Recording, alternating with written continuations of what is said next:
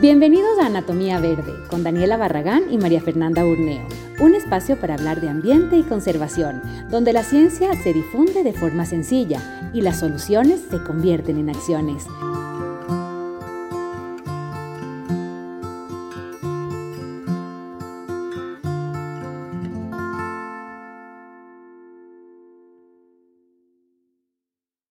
Primero, bienvenidos a todos y, gracias, Lucho, por estar aquí siempre. Eh, es un gusto tenerte. Luis Suárez es eh, vicepresidente y director de Conservación Internacional y ustedes ya saben que aquí estamos la Dani y yo. Hola Dani. Hola Lucho. Hola, ¿cómo están? Hola Luis. Hola, mucho gusto. Qué gusto estar de nuevo acá con ustedes. Es la segunda vez en Anatomía Verde. Segunda. La una fue eh, Sí, creo que hablamos de basura marina principalmente la vez pasada, de basura eh, marina, de limpiezas costeras y ahora de Galápagos, tengo entendido. Así es. Qué gusto estar acá.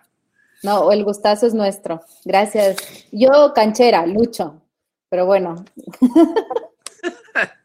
no, sé, no me sale Luis. No, no, no, Lucho es de. Luis me decía mi mamá cuando hacía algo malo en la casa, entonces cuando me dice Luis se me paran los pelos, digo, ¿y ahora qué hice? Así que, que llámeme Lucho, con toda confianza. Lucho. Qué bien, qué bien. Buenísimo. Así que em, gracias y, vayamos directo un poco al tema. Como hacíamos en la radio, es, es chévere hacer como una primera introducción, yo creo, eh, a, la, a, la, temática general.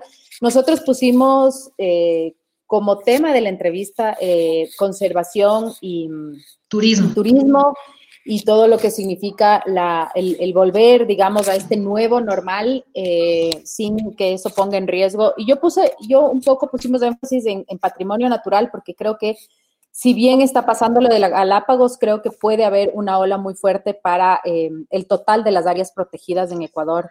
y hay que tener un poquito de cuidado con eso porque, claro, hay, hay, hay un tema de cuando, cuando vuelva el turismo, qué va a pasar con eso, ¿no? Entonces, siempre hablamos de datos, ¿te acuerdas, Dani? Siempre trabajamos eso en la, en la radio antes. Acorde a los últimos eh, datos que dio Mintur, eh, creo que habían pérdidas de más o menos 400 millones de dólares en turismo en el Ecuador.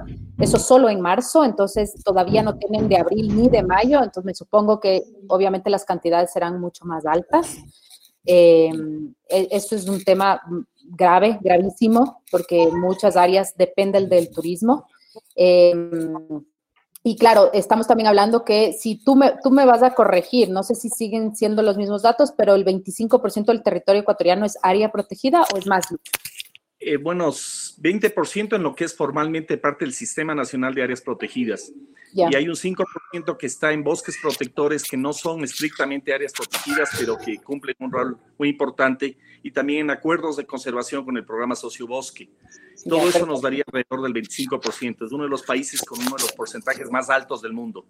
Buenísimo. Eso, claro, y eso es clave, ¿no? Porque cuando hablamos de turismo en Ecuador no estamos hablando de de un tipo de turismo únicamente cultural, sino sobre todo un turismo que depende de, eh, de, la, de, la, de que estas áreas protegidas estén en sus perfectas condiciones. Eso es lo que viene a ver el turista acá.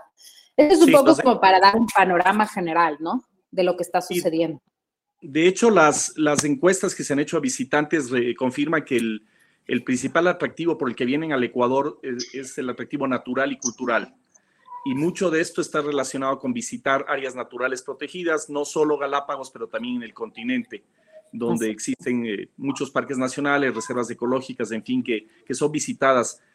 Eh, hay que recordar también a, la gente que em, en la administración anterior se tomó una medida que hasta el momento no ha sido cambiada y es la gratuidad al ingreso a las áreas protegidas, es decir, los visitantes no están pagando nada ni los nacionales ni los extranjeros, lo cual eh, eh, a nuestro juicio es un error. Las áreas protegidas deberían cobrar una tarifa de ingreso. La tarifa de ingreso, a, mi juicio personal, debería ser diferenciada. Por ejemplo, la tercera edad, los estudiantes, las personas con discapacidades o con capacidades diferentes deberían recibir un descuento o inclusive en esos casos la gratuidad. Eh, las personas, por ejemplo, que están con el, que tienen el bono de desarrollo humano, pero los demás turistas nacionales y especialmente los turistas internacionales deberían eh, pagar una tarifa de ingreso e inclusive eh, pagar más, eh, como sucede en Galápagos, donde la tarifa para el turista extranjero es superior a la tarifa que paga el turista nacional. Galápagos es, o son, porque son dos áreas protegidas, son las únicas áreas protegidas donde al momento se cobra ingreso. Esa disposición, a pesar de que cambió el gobierno, no ha sido sustituida. Eh, hubo la derogación de la ley en, la administración de Tarcisio Granizo, eh, ya se puede cobrar, pero lamentablemente el ministerio no ha establecido todavía un sistema de tarifas. Por tanto, el impacto en la economía de las áreas protegidas no, no se ha dado porque no se estaba cobrando. No hay un cambio en ese sentido, pero el cambio en Galápagos sí es extremadamente grande. El, el parque está recibiendo muy pocos ingresos y recordemos que el, ingreso de los visitantes es la principal fuente de financiamiento para el Parque Nacional Galápagos y la Reserva Marina y también para los municipios locales. Entonces, el impacto en la economía, tanto en empleo, en ingresos, es enorme, pero también el impacto en, el, en, el, en, el, eh, en las finanzas del Parque Nacional, de todos los que manejan nuestro patrimonio natural en Galápagos. Chévere, hagamos un, un, un poco un, retro ¿Se te está cortando a ti, Dani, o se nos está cortando a todos? Lucha, ¿tú sí me ves bien? Te veo muy bien, Fer. Como siempre, se le ve muy bien a usted y a, Dani también. Eh, chévere. Entonces, creo que a la Dani se te cortó un poquito. Gracias. Yo le siento un poco cortado, pero puede ser internet. ajá. Vamos viendo mientras se va desarrollando y si no vemos si es que le puedes, capaz desconecta el resto de tus equipos, Dani, para que solo tengas este streaming del tuyo. Sí, solo estoy yo. Ya. estoy yo. Pero bueno, ya voy a... Ajá. Hable, hagamos un, un, poquito un paso atrás. Sigamos. Ajá, hagamos un poco un paso atrás y, vamos primero a la parte de eh, la situación eh, en general de las áreas protegidas, que me gustó lo que tú, tú dijiste, Lucho, es un tema súper importante, es un tema que no se ha discutido, yo creo, eh, que es el tema de la gratuidad, ¿no? Porque de eso depende también la sostenibilidad de la protección de esas áreas, esas áreas protegidas. Obviamente, si no estás pagando, esos ingresos no entran al sistema de, o sea, de, digamos, protección, que al final es del ministerio, y el ministerio obviamente no tiene recursos para eh, proteger estas zonas que, que, deberían estar constantemente en protección. Pero hasta hoy, ¿cuál ha sido la relación o el impacto del turismo en estas áreas? En general hablemos porque obviamente el caso de Galápagos lo vamos a tratar específicamente al final, pero yo sí quisiera que la gente entienda un plano más nacional, eh, porque también hay un efecto de lo de Galápagos al, a nivel nacional, ¿no? Sí, eso, eso que acabas de decir es clave. Muchas veces se piensa en el tema Galápagos como algo independiente. El sistema turístico nacional, todo lo que sería la política de turismo y el, sistema de promoción turística y ya de manejo en el Ecuador está íntimamente vinculado lo que sucede en Galápagos con lo que sucede en continente. Eh, la economía turística del Ecuador plantea una política que es clave que los visitantes vengan por el continente y salgan eh, por el continente. ¿Eso qué permite? Permite que muchos eh, emprendimientos turísticos, muchos hoteles, muchísimos restaurantes en Quito y Guayaquil se beneficien de la estadía, sea a la llegada o a la partida de los turistas internacionales.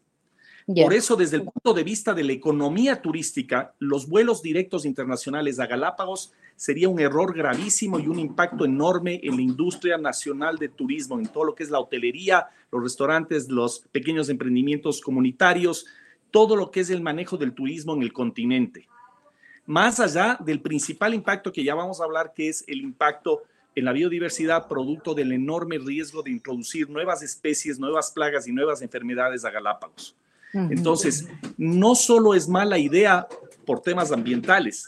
Es mala idea el aprobar los vuelos internacionales porque afecta a toda la industria turística ecuatoriana que se basa en este principio de reciprocidad en el cual los turistas llegan, se quedan en Quito o en Guayaquil, duermen algunas noches ahí, establecen programas de visita a Cuenca, se van a Ingapirca, van a la Amazonía, visitan Quito, visitan Otavalo. Es todo un paquete y no se puede manejar el turismo de Galápagos como si solo se tratase de, esa región. El sistema como una región independiente. organizado para que se den estos encadenamientos productivos turísticos y se dé este, estos paquetes y esta posibilidad de que un turista que llegue al Ecuador se quede al menos cuatro o cinco días adicionales. Esos cuatro o cinco días adicionales son claves para la economía del país. Claro, eh, ahí entra un poco el tema del, de un poco la, eh, cuando hablábamos desarrollando la segunda pregunta, que era em, la importancia del turismo en general, económicamente hablando, ¿no? Eh, es un cálculo de, más o menos medio millón de personas directamente son afectadas por el turismo, es decir, este momento afectadas, pero tienen alguna relación, así sea un restaurante, una, un, incluso turístico. Pero yo creería que es más, ¿no? Esos son los números de Ventura. A mí me pareció un poco bajo porque eh, yo pensando en solo una o dos empresas, ya más o menos tienen un porcentaje muy alto de, personas de esos, ese, esa cifra que da Mintur. Pero cuando hablamos de turismo, hablamos de una cadena mucho más amplia que solamente el hotelero. El hotelero es la tienda de al lado, es la, o sea, la venta de artesanías. La venta de artesanías en el camino. A mí, por ejemplo, me preocupa un poco el, turismo, por ejemplo, que se hacía muy, muy junto, se hacía lo del, lo del turismo del tren. Había ahí un montón de afectación en las comunidades que eh, obviamente vivían de eso, ¿no? Es, no es así solamente de desplazar y decir chao, sino que esta gente dependía y eran comunidades bastante aisladas las que estaban cerca del camino del tren, ¿no? Eh, entonces, eh, cuando hablamos de eso, ¿cómo? Ahí es la gran pregunta, ¿no? O sea, ¿cómo, cómo podemos recuperar ese turismo? Sí, por, por, eso, por eso, si me escuchan bien, solamente para confirmar, si me escuchan. Yo sí te escucho, la Dani creo que está un poco como cortado.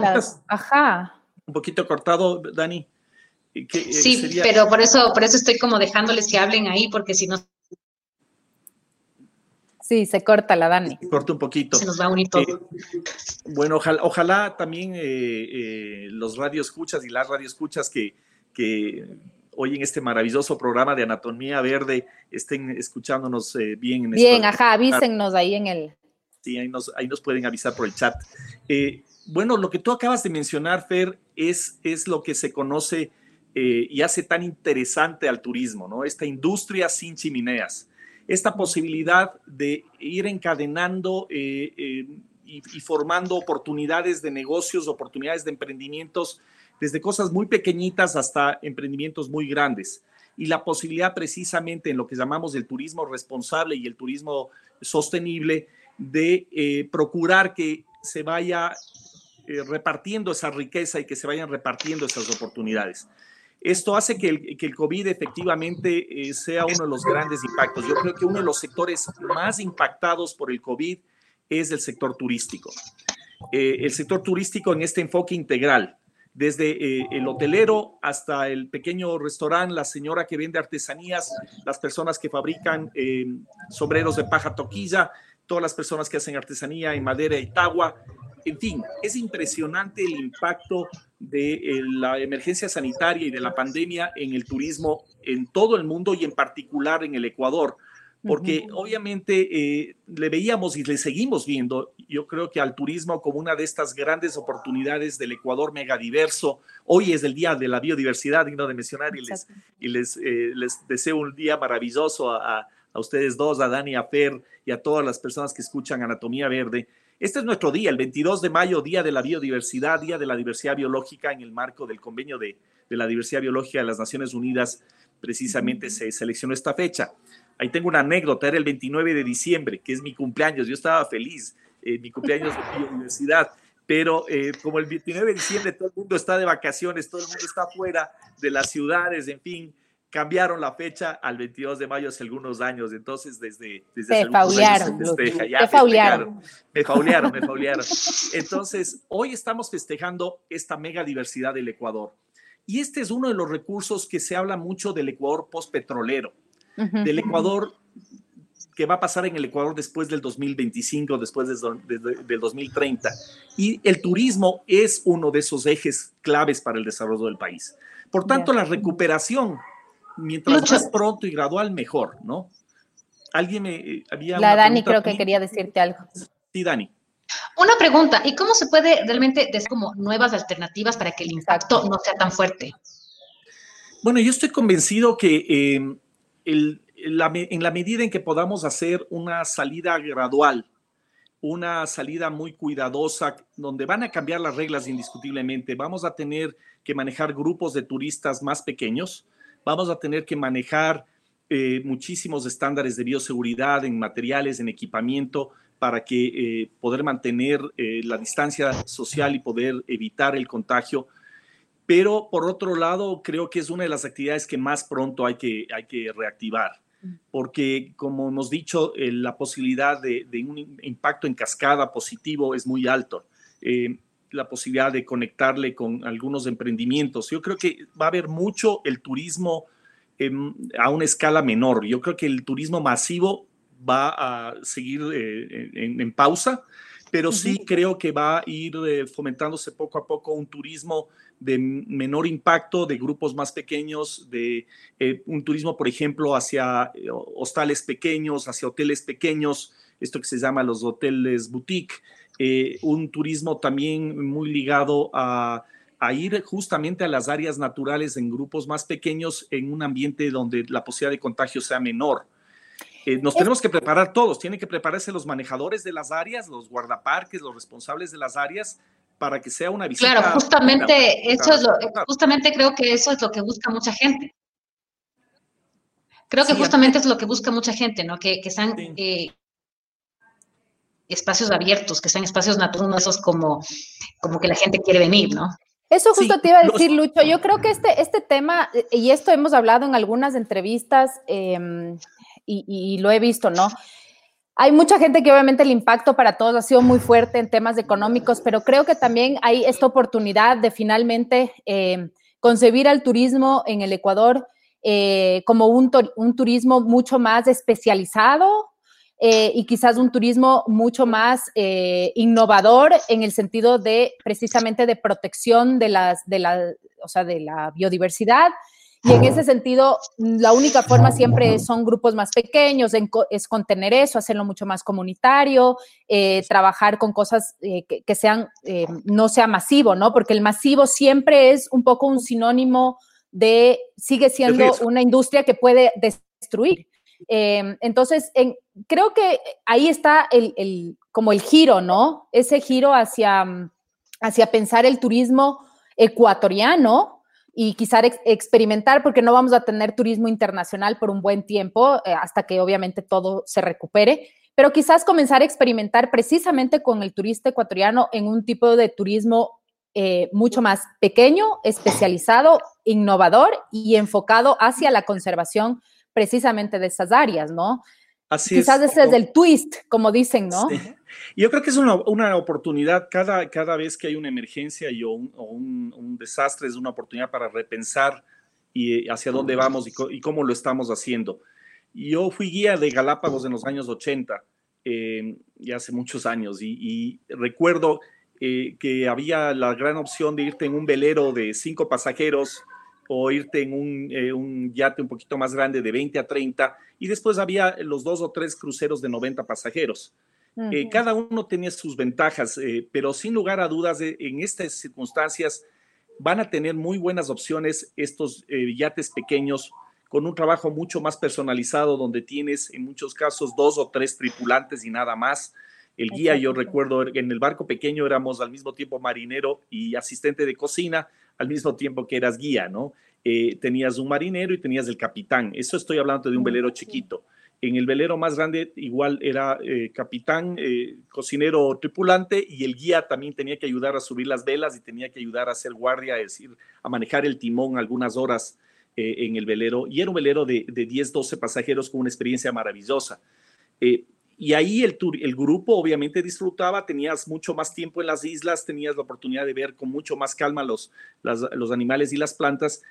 Y ese turista salía extremadamente feliz. Yo creo que es una oportunidad para repensar en eso, en volver a los, a los grupos más pequeños y a las embarcaciones más pequeñas, eh, volar, pero seguramente no con el avión lleno, tener mucho más cautela, eh, y tener poco a poco una recuperación de la economía. Por eso es que no se trata de, de, de prohibir todo, se trata de una apertura gradual de los vuelos, pero recordando la fragilidad y la importancia del manejo integral del turismo en el Ecuador. No podemos ver cada región como diciendo yo, claro, es como hago lo que quiero, digamos, yo hago y en mi región yo tomo como alcalde mi decisión. Claro, toda la, como, como se dice, la receta tiene que cambiar. La decisión por mi provincia, no. Aquí tenemos que tener más que nunca una visión de país. Así es. Y la industria turística en el caso del Ecuador es totalmente dependiente de una visión integral. Si, eh, si, no lo vemos así, estamos condenados a, matar esa industria, a matar esa industria sin chimeneas, como se le conoce. Entremos entonces ahí mismo al, tema de Galápagos. Para la gente que, nos escucha, muchos de ustedes deben saber que dentro del proyecto de ley eh, humanitario em, se aprobó em, la disposición, una disposición transitoria, eh, vigésima segunda, la 22, eh, que habla sobre la posibilidad, porque no es que dice que van a ingresar, lo que dice es que eh, se debe eh, abrir la posibilidad de vuelos internacionales de ingreso directo a las Islas Galápagos, ¿no? Entonces, primero, primero vamos a lo básico. ¿Es viable o no es viable? Porque en temas aeronáuticos esto mm, suena bonito en palabras, pero ¿cuán viable es? Bueno, ha habido varios eh, pronunciamientos de especialistas en el tema de, de, navegación, en el tema logístico, y que han alertado que es una decisión eh, que tomaría muchísimos años, que no es una decisión realista porque para abrir vuelos internacionales hay una serie de aspectos a tomar en cuenta de infraestructura, de mm. disponibilidad de combustible, de disponibilidad de, vuelos de ida y vuelta, eh, de disponibilidad de eh, controles aduaneros, migratorios, sanitarios, eh, y también de una serie de requisitos que hay que cumplir para ser calificado como aeropuerto internacional. Por tanto, ahí creo que se ha vendido un poco de humo y se ha, se ha generado muy responsablemente una idea de nosotros, eh, los galapeños, entre comillas, digamos, eh, no son todos, hay, hay, algunos, algunos grupos que lo han planteado entonces como el continente versus Galápagos o Galápagos versus el continente. Y no es así, es un tema de técnicamente hablando muy complejo y quien propuso eso se nota que no tenía idea de lo que estaba proponiendo. Eso desde el punto de Por vista... Por ese lado podemos estar tranquilos. Por ese lado podríamos estar tranquilos, pero lamentablemente eh, cuando muchas de estas disposiciones cuando se crean, eh, al mismo tiempo también crean unas expectativas y crean unos, unos mitos que se, que se transforman muy rápido en imaginarios y los imaginarios se transforman muy rápido en, en, en realidades, entre comillas. ¿no? Entonces tenemos que ser muy cautos en explicar que, fue una, es una medida muy difícil de implementar. Eso desde el punto de vista logístico. La mayor preocupación desde el punto de vista ambiental, eh, aquí en Anatomía Verde, donde ustedes siempre el, nombre justamente nos lleva a, disectar estos problemas y a tratar de verlos en su profundidad. Eh, en el tema ambiental, el mayor problema que tiene esa propuesta es que olvida que la principal amenaza para Galápagos son las especies introducidas. La mayor amenaza para la biodiversidad de Galápagos, y esto lo repito, son las especies invasoras, las especies que llegan de otros lugares del mundo y que encuentran en Galápagos la oportunidad de expandirse y de eh, reproducirse a costa de las especies nativas. Y ha pasado, ha, habido extinciones provocadas por animales introducidos como la rata negra, por ejemplo, eh, animales, eh, más recientemente estamos asustadísimos con lo que está pasando con una mosca del género Philornis que está atacando a los nidos de pinzones y poniendo en peligro de extinción no a una, sino a muchas especies de aves terrestres en Galápagos. Eh, tenemos el caso patético de la cinchona, especie de planta en peligro de extinción en el continente y plaga en Galápagos. Imagínense. Tenemos la, mora, la supirrosa, eh, para poner algunos ejemplos de especies que han llegado a Galápagos, algunas accidentalmente, otras provocado por el ser humano y se han convertido en plagas y generan gravísimos problemas. Eso te iba a preguntar, que no es una pregunta, perdón que te interrumpa Lucho, pero ese es, una, es un tema interesante que yo sé que un poco desvía, pero es para que la gente, eh, al, menos a mí cuando yo aprendí en la Charles Darwin este tema, me, me dejó un poco en shock. conciencia. Sí, es el hecho de que em, las especies, es decir, por ser un ecosistema del nivel que es en el sentido de rudeza, porque es complicado sobrevivir en, Galápagos, para que la gente un poco ponerle en, términos así como más coloquiales. Em, lo que sucede, y que yo me acuerdo de esto por un estudio que había de las hormigas de la Charles Darwin, lo que sucede es que algunas especies que en continentes son bastante débiles o quizás un poco tímidas, el instante en el que pasan a Galápagos, se vuelven, cambian su, cambian su, sus, ¿cómo se llama? Sus patrones y se vuelven agresivas eh, en muchos sentidos. Entonces, creo que eso, si le puedes desarrollar así un poquito como para que la gente que nos escucha diga, entienda por qué es tan importante el tema de especies invasoras. La, palabra clave aquí es la palabra aislamiento. Mm. Galápagos es un archipiélago de origen oceánico, volcánico nunca estuvo conectado al continente, a diferencia de otras islas que se desprendieron del continente y se convirtieron en islas. Mm. En el caso de Galápagos, son islas volcánicas, oceánicas, que nacen a partir de un punto caliente de, magma que sale del, centro de la Tierra y genera volcanes. Los más viejos están eh, cerca del continente, bueno, a 600 millas, pero más cerca del continente, y los más nuevos, Isabela, Fernandina, están eh, este momento sobre el punto caliente y por eso siguen eh, con erupciones. El caso de Fernandina, eh, que lleva tu nombre, Fer, digno de mencionar, Fernandina, que está todavía, hace poquito hubo una erupción. Entonces, cuando hablamos de Galápagos, la palabra clave es aislamiento. Es en ese contexto de aislamiento que han evolucionado una serie de especies únicas. Los biólogos les llamamos a estas especies endémicas. Significa que solo están en Galápagos o solo están, si son del Ecuador, especies endémicas del Ecuador, solo están en el Ecuador. En el caso de Galápagos, el porcentaje de endemismo es altísimo. Hay grupos enteros que solo se encuentran en Galápagos. Tú no encuentras iguanas marinas en ningún otro lugar del mundo. Tú no encuentras eh, las iguanas terrestres que hay en Galápagos. Eh, hay la iguana terrestre en Guayaquil, la verde, pero las iguanas eh, de Galápagos que se han encontrado hasta el momento, tres especies diferentes, solo se encuentran en Galápagos. Tenemos casos asimismo de lagartijas, tenemos lo mismo en plantas y también en peces. Hay especies endémicas de Galápagos por el aislamiento, el aislamiento geográfico de Galápagos. ¿Qué hace un vuelo? ¿Qué hace también una embarcación? Rompe el aislamiento. Mm. Entonces, mientras más vuelos tengamos, nacionales o internacionales, mientras más embarcaciones dejemos que lleguen a Galápagos desde el continente o cruceros. Ya pasó hace unos años un gran debate. ¿Por qué en el Galápagos no se permite que lleguen estos grandes cruceros de estas empresas del Caribe? Estas empresas realmente noruegas y griegas famosas que navegan desde Miami, por ejemplo, en el Caribe. Porque esos, esos barcos de, de miles de pasajeros, literalmente de miles de pasajeros, serían un desastre en Galápagos. Entonces, la clave es mantener el aislamiento. Y una pregunta, ¿y cómo, cómo se reactivaría? Adelante, ¿Cómo se, re ¿Cómo se reactivaría de a poco el tema del turismo en Galápagos, con todo lo que tú estás diciendo? Eh, porque, no te escuchamos, Dani. ¿Ahí me escuchas? Luis, yo creo que no te oye. ¿Ahí me escuchaste o no? Eh, bueno, ¿me escuchas, Lucho, o no? Eh, lamentablemente no, te, escucho, Dani, querida. ¿Tampoco, Fer, estás hablando?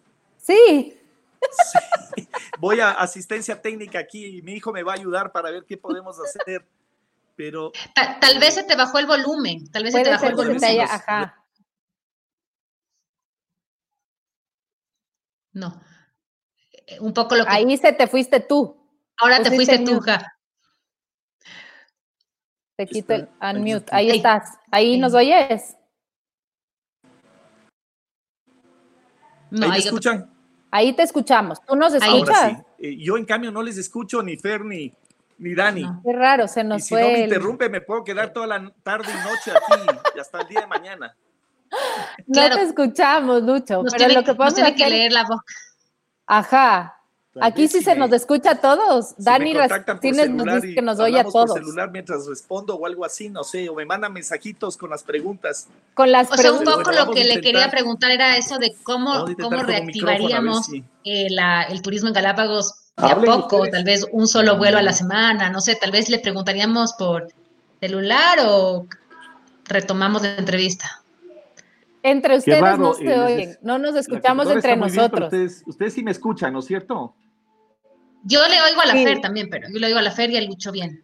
Entonces usemos. Yo también, el Lucho es el que no nos oye. preguntas por, por el WhatsApp. Te voy a mandar la pregunta que nos hizo la Dani. Ajá, vamos a trabajar esto. Sí, porque el resto nos oye a me todos. sus preguntas, solo completo la idea, les cuento.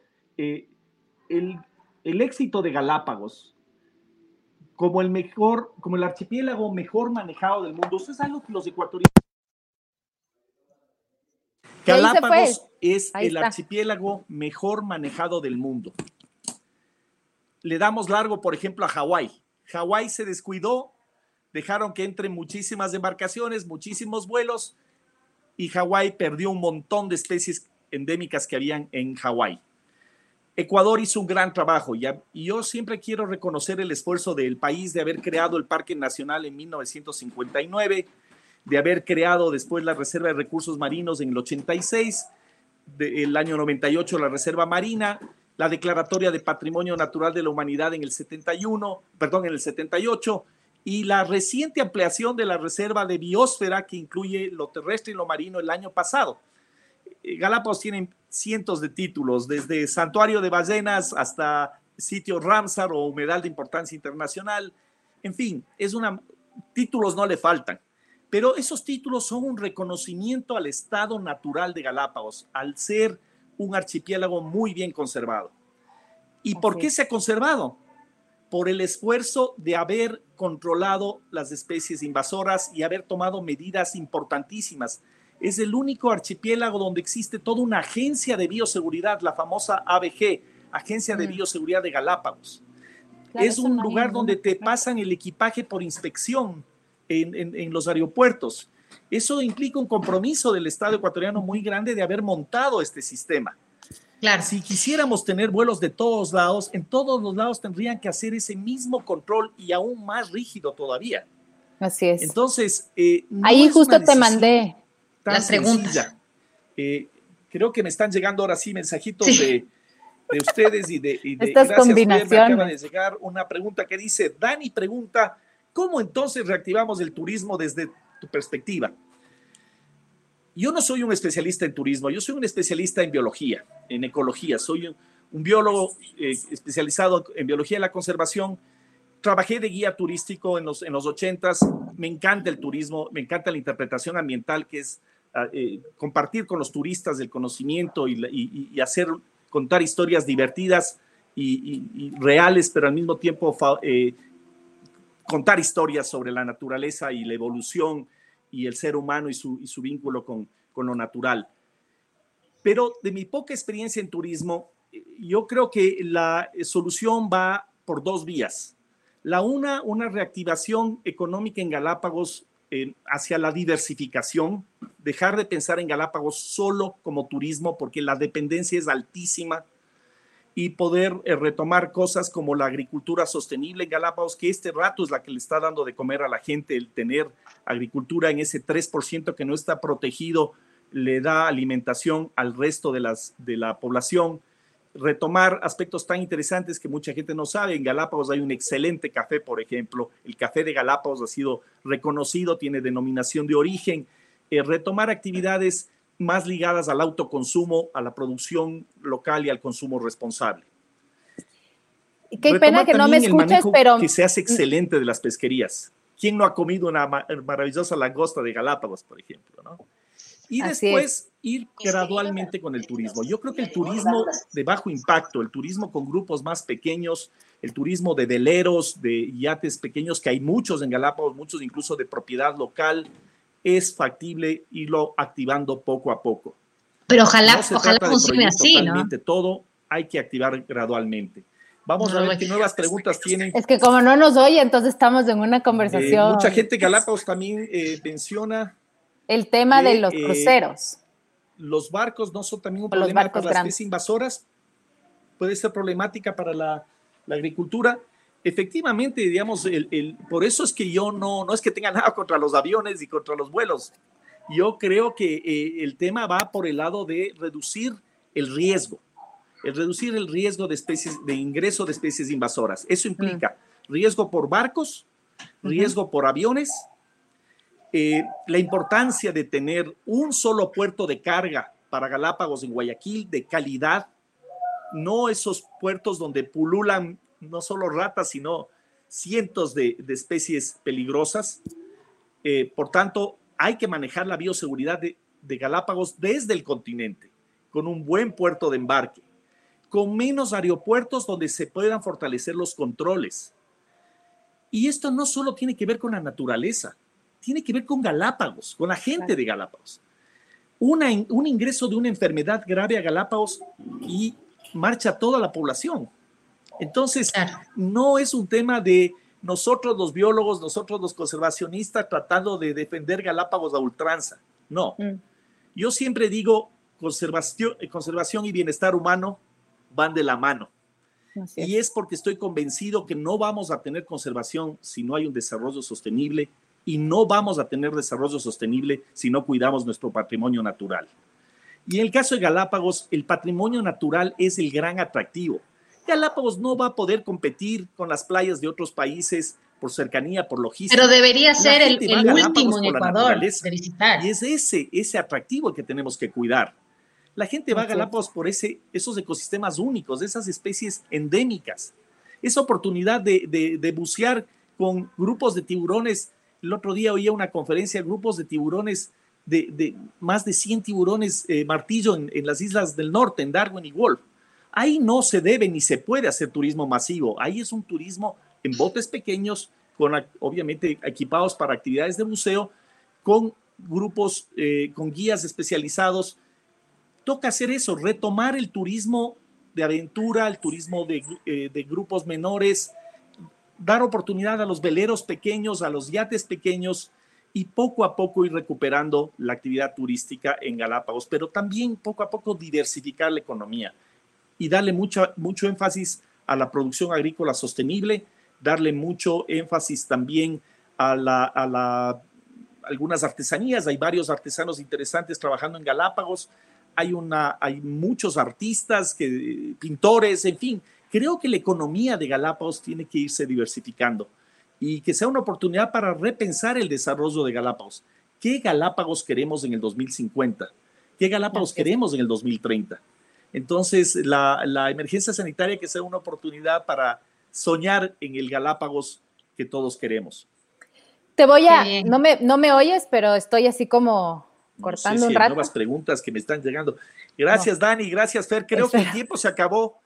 Eh, yo me puedo quedar de largo, pero sé que ustedes tienen que continuar. Les agradezco mucho siempre a las órdenes y recuerden que eh, conservación y bienestar humano van de la mano. Gracias. Gracias, Lucho. Qué gustazo y qué pena que no nos oigas, pero ya nos podrás ver. Claro, eh, lo que decía Fer, creo que Lucho es súper, súper claro. también dentro de todo esto, lo que estamos viviendo, eh, de la tecnología, ¿no? A veces nos juega una mala pasada. Ok, gracias. Pero mira, que ahí nos, creo que nos escuchó. Pero bueno, si alguien tenía alguna pregunta, obviamente eh, nos pueden enviar. Ajá, yo le voy a, yo le voy a, sacar al Luchito, digamos, de la, para quedarnos con la Dani. Eh, me da mucha pena porque estaba súper interesante la, la, entrevista, me encantó. Em, la tecnología nos juega malas pasadas. Siempre nos está jugando algo, pero bueno, es, este es el nuevo mundo, hay que vivir con eso, hay que ver cómo podemos arreglarlo. Lo hicimos por WhatsApp, un poco eh, cerrando esas preguntas. Em, pero de todas formas, si alguien más tiene alguna otra pregunta, lo pueden eh, poner aquí y con muchísimo gusto le pasamos las, las preguntas a, Lucho y obviamente él podrá eh, pasarnos sus respuestas. Así que a mí me ha encantado, como siempre, hablar con el, Lucho. Eh, realmente es un, gusto eh, poder conversar con él. Fer, creo que es un tema eh, que viene, que, que, se puede dar para otras entrevistas también, porque esto del tema del turismo se está manejando en, en diferentes leyes, diferentes cosas, y creo que es un tema bastante interesante porque, eh, como decían al principio de la entrevista, no solamente es el lugar físicamente, son restaurantes, son hostales, son eh, artesanos, un montón de cosas que realmente hay que activar nuevamente la economía. Entonces, podríamos por ahí hacer otra entrevista de este, de este tipo de temas. Me parece súper interesante y creo que una de las cosas que tenemos que recuperar, un poco recuperar de, de lo que eh, dijo el Luchito Suárez es el tema de, que no es que estamos en contra del turismo, ni es que no, no se quiere turismo para Galápagos, eh, creo que más bien es todo lo contrario, es eh, un poco buscar más bien que sea un, turismo que pueda sostenerse con el tiempo precisamente porque eh, Galápagos depende eh, completamente de esta industria. Entonces, claro, es como yo a nosotros preocuparnos por, eh, claro, por la conservación de las islas, estamos realmente preocupándonos por la conservación de la economía de su población también. Eso es muy importante saber porque lo uno está completamente ligado al otro y esa obviamente es el, la, digamos, la espina dorsal. Claro, de quizás simplemente hay que buscar nuevos escenarios, una nueva receta, como yo decía antes, nuevos, o sea, nuevas formas de cómo integrar al turismo, quizás no como antes, sino como mismo decía Lucho, cosas más pequeñas, no tantos vuelos, entre otras cosas. No queremos quitar el turismo, pero quizás cambiar la receta de cómo se estaba haciendo antes. Así es, y, con, y yo creo que con esa idea justo es quedarse eh, para quienes estuvieron pendientes, muchísimas gracias, muchísimas gracias por sus eh, comentarios y, siempre es un gusto verte, Dani. Igual, Fer, nos vemos el próximo viernes y vamos a estar poniendo como siempre cositas en las redes sociales. Seguro, seguro. Chao y gracias. chao. chao.